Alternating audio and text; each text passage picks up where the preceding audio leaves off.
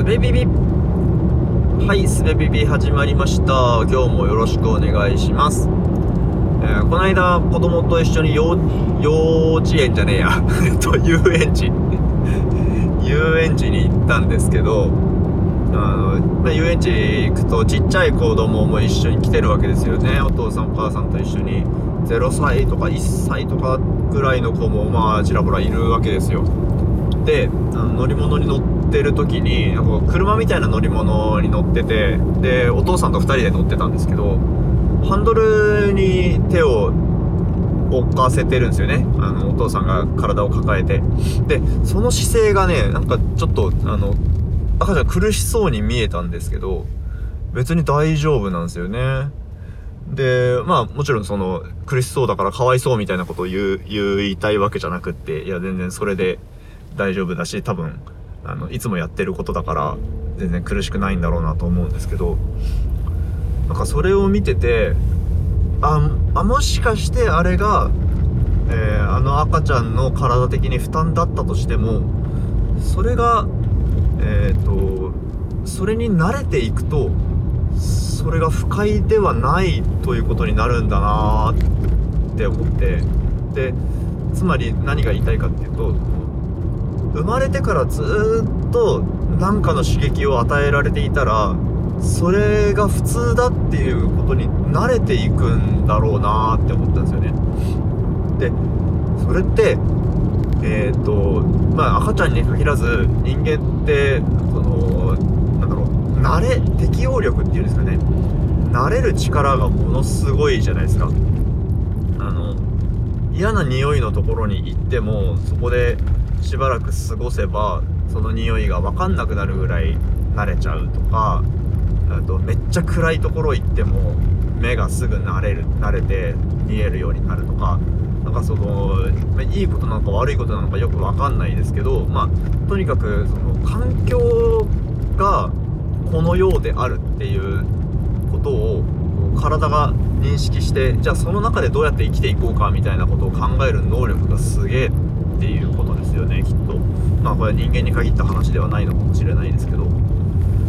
でそう思うとその赤ちゃんって生まれた瞬間からもう新しい刺激にさらされまくってるわけですよね。えっとなんかもう賛同キュッなるし羊水なくなって重力すごいしへそのなくなってなんかえ息え脳に酸素ないんだけどみたいなんで息しなきゃいけないし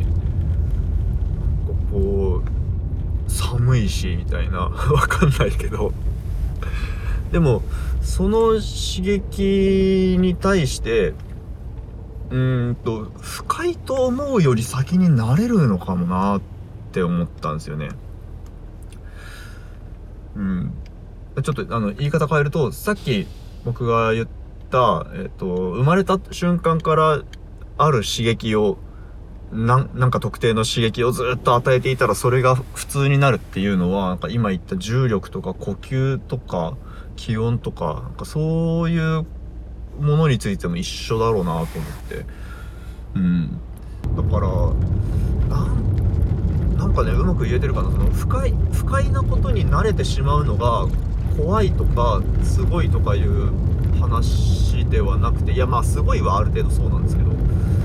そういうことを言いたいんじゃなくてなんかそのそのえー不快であれ快であれ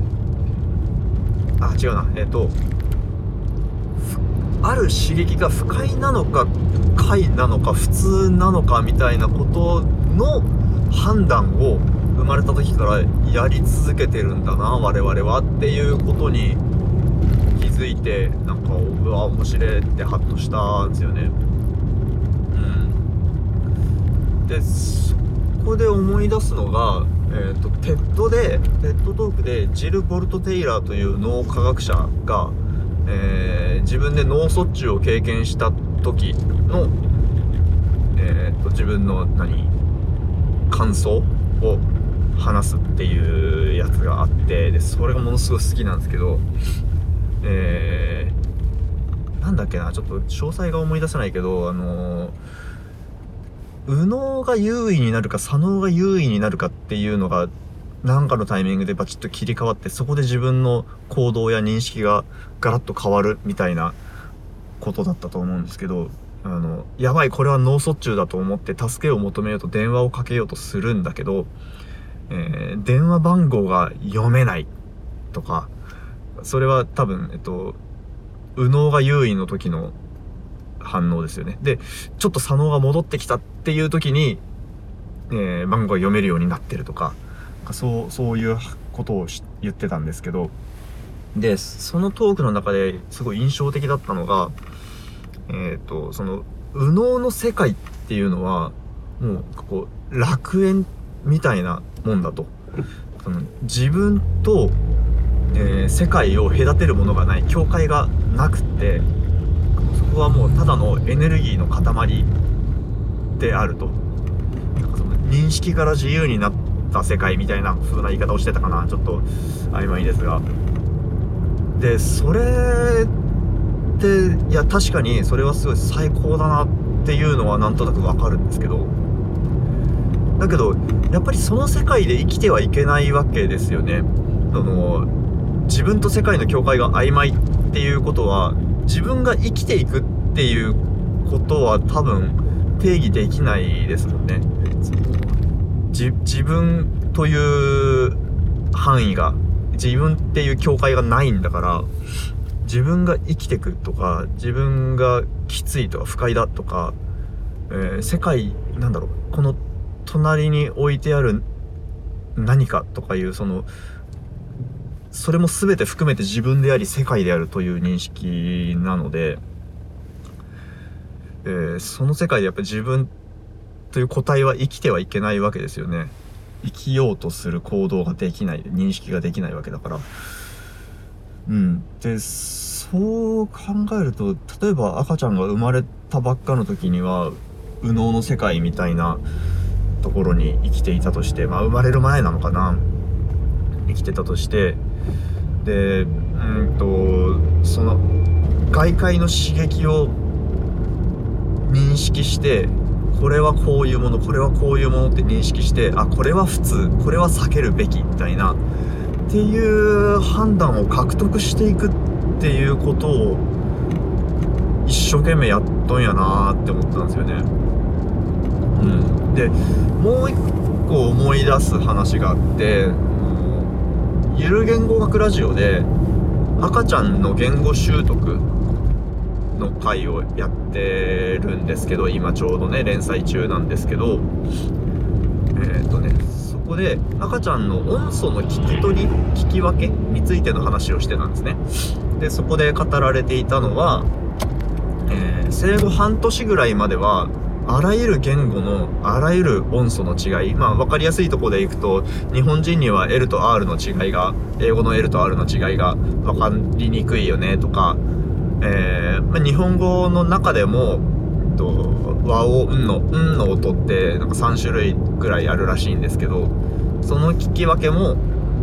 聞き分けは厳密にはできてるのかもしれないけどもう我々日本語話者は、えー、その違いがよく分かんなくなってるわけですよね。うん、で生後半年ぐらいまではそういう違いのある音素っていうのを完璧に聞き分けられるポテンシャルを持ってるんだけどだんだん言語を習得していくとその聞き分けが失われていくっていうような話をしてたんですよ。でえー、っとそれはそのパッと聞くとあ赤ちゃんすごいのにだんだんその能力を失っていくんやなっていう風に捉えてしまいがちなんですけどでもこれ本編でも言われてましたけど僕はその話を聞いてあこれは聞き分けを失っ、えっと、聞き分けを失っていくっていう話じゃなくってその、えー、弁別を獲得していく区切りを獲得していくんだっていう話だと思ったんですよね。でそれは何のためかっていうとやっぱり生きていくためなんですよ。周りとコミュニケーションを取るために。こうえっ、ー、と大人でもその会話をしていてめっちゃこいつ細かいとこ気にするなみたいな人とはあんまりコミュニケーションがうまく取れないわけですよね。やっぱりそのその会話対話の中で、えー、適当な認識の解像度みたいなものがあってうーんそう例えばえー、っと道路を走る車にぶつかると危ないみたいな話をしてる時にえでも車ってどこからどこまで車なんですっけ？とかえ道路ってえ何？どこまで道路？あのドア開けたら床続いてるけど家の中もじゃあ道路みたいなそういう話をしだすと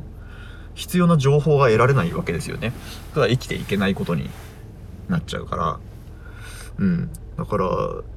そう話を戻すとその赤ちゃんが、えー重力をはじめ周りの声とか光とかそういうものをこれは大事であるとかこれはえーなんか体に負担はかかるけどこれは普通のものとして慣れていかなくてはいけないとかなんかそのいろんな判断を無意識的にでしょうけど、まあ、本能的にって言うんですかね。続けているんだなって思ってすすげえすげえことをやってんなって思いましたね。うん。えっ、とあるアーティストが言ってたセリフで僕も好きなのがあるんですけどあの生きてるって危険だよねって言った人がいたんですね。ちょっとあの出典が出典が示せないので誰の発言かってことは責任が取れないんで言いませんけどうん。生きてるって危険だよねっていうセリフがものすごい好きなんですよね。うん。それはもう全然あの絶望とともに発せられたわけでは全くなくてうん。いや面白いなって思いましたね。いやー。はい。今日は以上です。はいありがとうございました。